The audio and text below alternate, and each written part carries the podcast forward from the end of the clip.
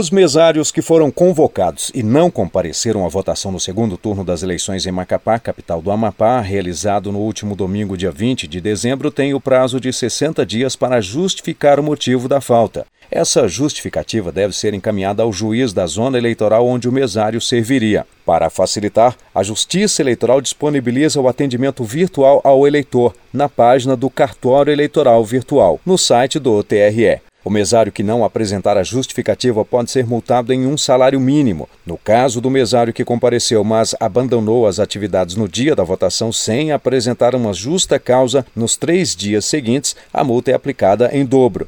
Do TSE, Rimac Souto.